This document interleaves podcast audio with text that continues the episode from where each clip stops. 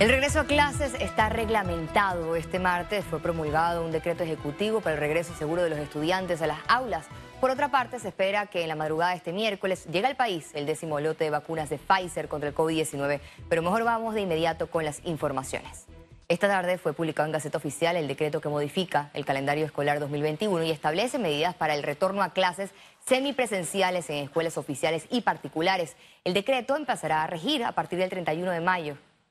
Según el decreto publicado y firmado por el presidente Laurentino Cortizo y la ministra de Educación Maruja Gordaya Villalobos, establece en su artículo 2 que la educación semipresencial será aplicada de manera gradual, progresiva, flexible y segura y que cumpla con todas estas condiciones. Haber conformado el Comité Escolar COVID-19, contar con un protocolo de bioseguridad, establecer e implementar el plan de retorno seguro acorde a la realidad del centro y la comunidad que el personal docente y administrativo haya sido vacunado preferiblemente y contar con el consentimiento del padre de familia, acudiente o tutor. Para esta implementación se tomará en cuenta las condiciones epidemiológicas en la comunidad. No será obligatorio el uso de uniforme y empezará a regir a partir del 31 de mayo. Cuatro de cada diez estudiantes no tienen acceso a Internet según el Fondo de las Naciones Unidas para la Infancia, UNICEF mientras que en los hogares de mayores ingresos, solo dos de cada diez estudiantes usan WhatsApp para recibir educación.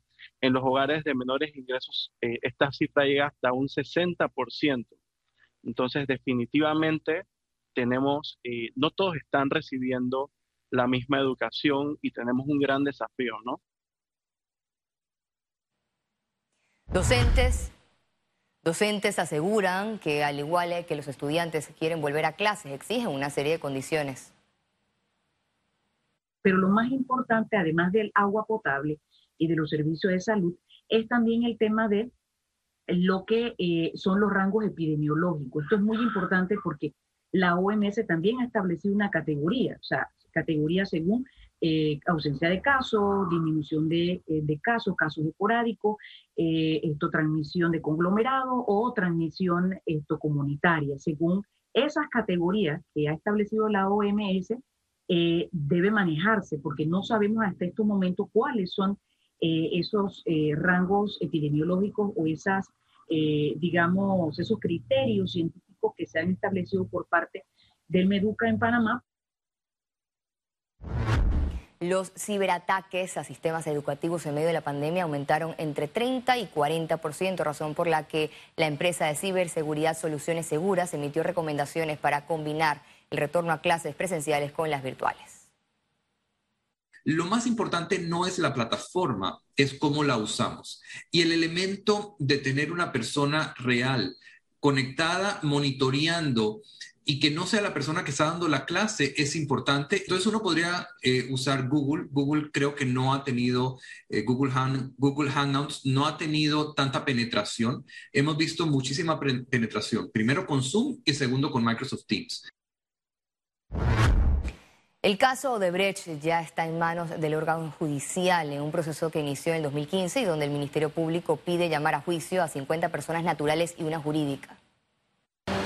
La vista fiscal que supera los 2.000 tomos por corrupción y blanqueo de capitales será revisada por el juzgado tercero liquidador, que deberá abrir la causa criminal y sobrecimiento provisional a 29 figuras que no han sido reveladas. Las pruebas, el proceso ya del debate en audiencia nos va a poder demostrar y debe quedar sentado es en qué forma lo hacían, si con las adendas si solo con los sobreprecios o con los sobreprecios y las adendas. El tema de la prescripción que se está alegando alegremente por ahí, hay que tener calma y no hay que caer en eso, porque si se va a hablar de prescripción, eso tendría que verse por allá, por el año 2025, 2027, porque las penas en temas de procesos de corrupción se doblan. Las coimas de Odebrecht podrían dejar penas de hasta 20 años de prisión. Entre los imputados están dos expresidentes, Ricardo Martinelli y Juan Carlos Varela. Ahora también podemos ver una serie de recursos que se van a interponer, sube y baja y yo estoy enfermo y no estoy enfermo y a mí me persiguen políticamente y a mí me están haciendo daño y todo eso lo vamos a lamentablemente ver, pero le toca al órgano judicial ponerse En el caso del presidente, del expresidente Martinelli, él se acogió al artículo 25 y está con su defensa eh, buscando la manera de aducir lo que es el tema de lo que cuando se le extraditó a Panamá, cuando lo mandó la justicia norteamericana acá, por el tema de que no podía ser procesado, investigado por otra causa. Pero habría que determinar si esta causa había comenzado antes de su proceso en Estados Unidos y de las escuchas ilegales. En otro caso, el presidente, del expresidente Varela, recordemos que a él lo inculpan, a él lo señalan, a él lo sapea Jaime Lazo.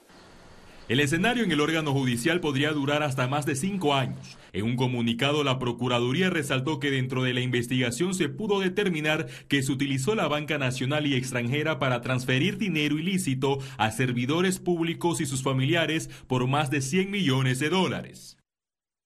Odebrecht hasta el momento es el escándalo de corrupción más grande del país. El Ministerio Público logró recuperar más de 49 millones de dólares. De esa cifra, más de 37 millones corresponden a la multa de 220 millones hacia la empresa brasileña.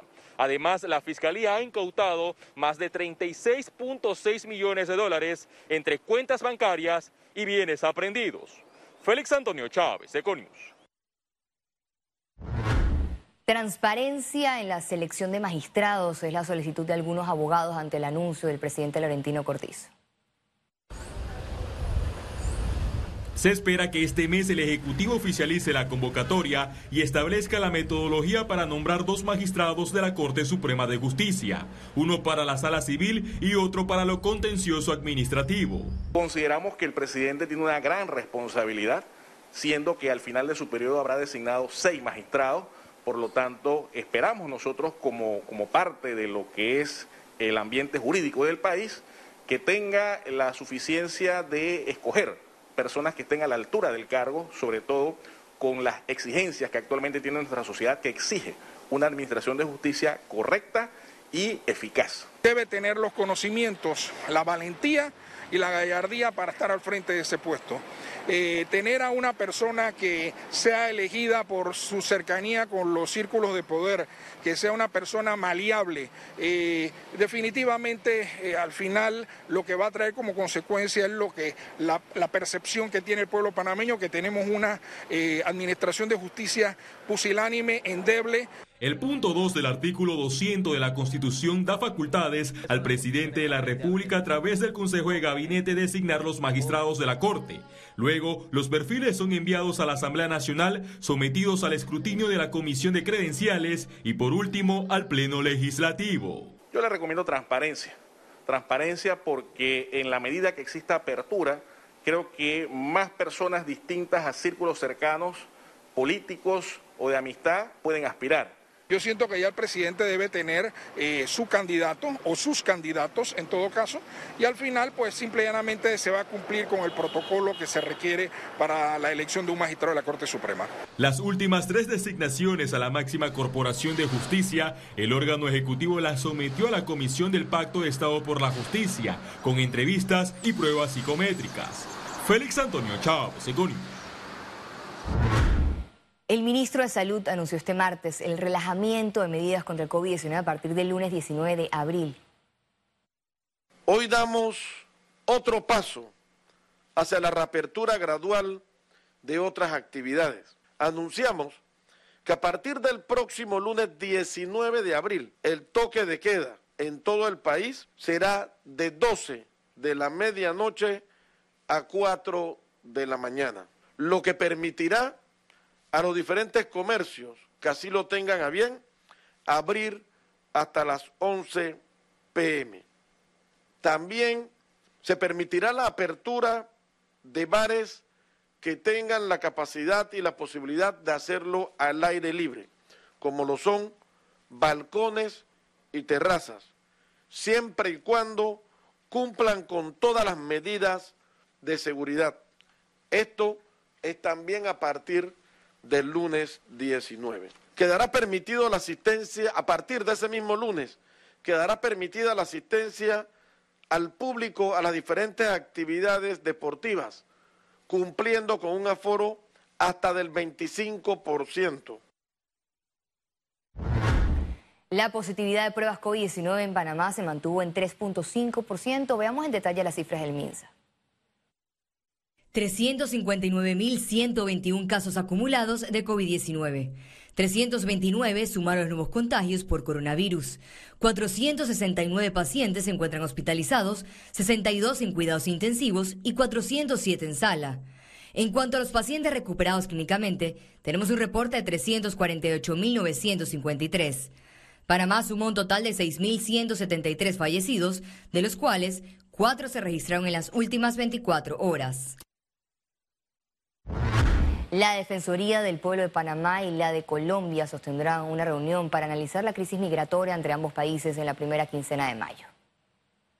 Sé que las autoridades panameñas de migración y de seguridad lo han estado abordando de manera eh, bilateral con Colombia, pero eh, la verdad es que tenemos que atenderlo, no lo podemos dejar varados y tenemos que destinar, el Estado panameño tiene que destinar ayuda a estas personas que, que, vienen de la selva, ayuda sobre todo en salud, en calidad de agua que vienen y también para los pobladores, en el manejo de, de desechos, para los pobladores de, esas, de esos pueblos como Bajo Chiquito que, que están cuatro veces a su, a su capacidad.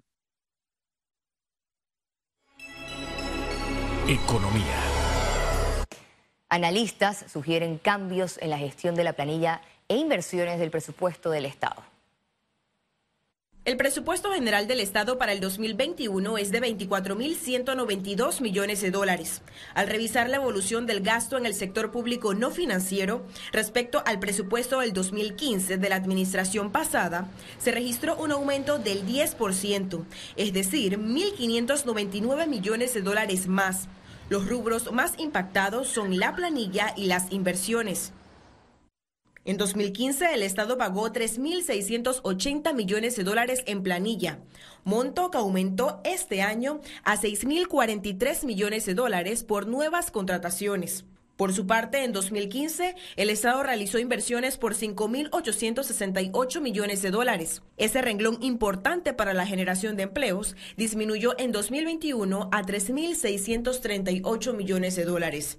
El Estado debe comenzar a repensar digamos, la función del gobierno como ente empleador y más enfocarse a ejecutar inversiones, poner cada dólar que se puede en la ejecución de inversiones. Que no haya ningún aumento en el sector público, que se congelen todos los aumentos, eh, que los recursos que se ahorren de eso vayan dirigidos a aliviar, a ayudar, a apoyar a las personas y a las familias que han perdido sus ingresos por cesación de actividades en el sector privado y que vayan dirigidos también a inversión eh, del sector público.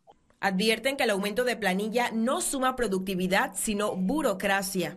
Vemos cómo hace 20 años la planilla eran 110 mil funcionarios públicos, en el 2015 creo que eran como 220 mil eh, y ya hoy estamos arriba de 240. Y la planilla no ha bajado por la razón de mayor peso, son leyes que automáticamente producen aumentos de salario, eh, lo cual es un total sin sentido en un entorno de una situación de recesión económica.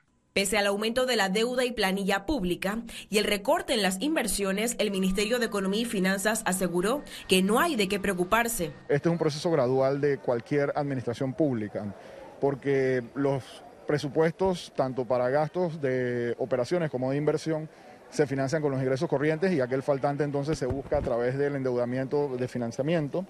Eh, y este año ya estamos viendo una mejora significativa en los ingresos corrientes, así que prácticamente esa dependencia de la deuda debe ir reduciéndose en el tiempo para los próximos años. Ciara Morris, Econews. Los gremios empresariales informaron que presentarán la próxima semana 47 propuestas al Ejecutivo para la reactivación económica. Su objetivo es beneficiar a todos los sectores del país a través de métricas que generen confianza al inversionista. Nosotros lo que queremos es comenzar con un documento donde hemos compilado muchas cosas que ya le habíamos comentado al Ejecutivo, ¿verdad? Muchas acciones que podíamos hacer pero esta vez eh, con métricas. Es decir, si yo ayudo a esta actividad económica invirtiendo X cantidad de recursos como Estado, yo al mismo tiempo voy a poder generar N cantidad de trabajo. Y de esa manera, en esta cadena vamos a poder lograr esta efectividad en el tema de la inversión. 16 de carácter transversal, o sea que afectan a todos los sectores, y 31 de carácter sectorial, los cuales van a impactar a sectores específicos. Queremos recalcar que no pretendemos tener todas las respuestas ni soluciones a las afectaciones que nos ha dejado esta pandemia, pero hemos aportado y seguiremos aportando ideas, siempre en busca del trabajo en equipo y el bienestar de los panameños. El Ministerio de Desarrollo Agropecuario espera cancelar las deudas pendientes a productores y proveedores de Panamá Solidario entre finales de abril e inicios de mayo del 2021. Estamos eh, pagando lo más seguro antes que finalice el mes de abril, eh, más del 90% del adeudado y antes que finalice eh, la primera quincena de mayo estamos cancelando todo lo correspondiente a la zafra del año pasado y mitad de este año. Y también tenemos los pagos de Panamá Solidario, que es la compra de los productos cárnicos, vegetales, arroz, ñame, verduras, que van en, el programa de Panamá Solidario. Ahí también hemos eh, pagado aproximadamente ya más de 16 millones de dólares. Posiblemente esta semana estemos pagando 10 millones. Y igualmente consideramos que antes que finalice el mes de abril, podemos estar pagando casi un 80%. La Cámara Marítima de Panamá solicitó el veto del proyecto de Ley 94 que modifica la norma sobre los puertos en el país. En un comunicado, el gremio explicó que el proyecto de Ley 94, aprobado ayer lunes en tercer debate en la Asamblea Nacional, no refleja lo consultado y acordado por las partes. La Cámara, Marítima calificó de insólito la inclusión del artículo 75A que establece un nuevo salario mínimo por horas para los trabajadores de puertos y terminales de transporte marítimo, ya que los salarios no deben ser impuestos por una ley, sino revisados periódicamente con el Código de Trabajo. Quédese con nosotros, en breve volvemos con ustedes.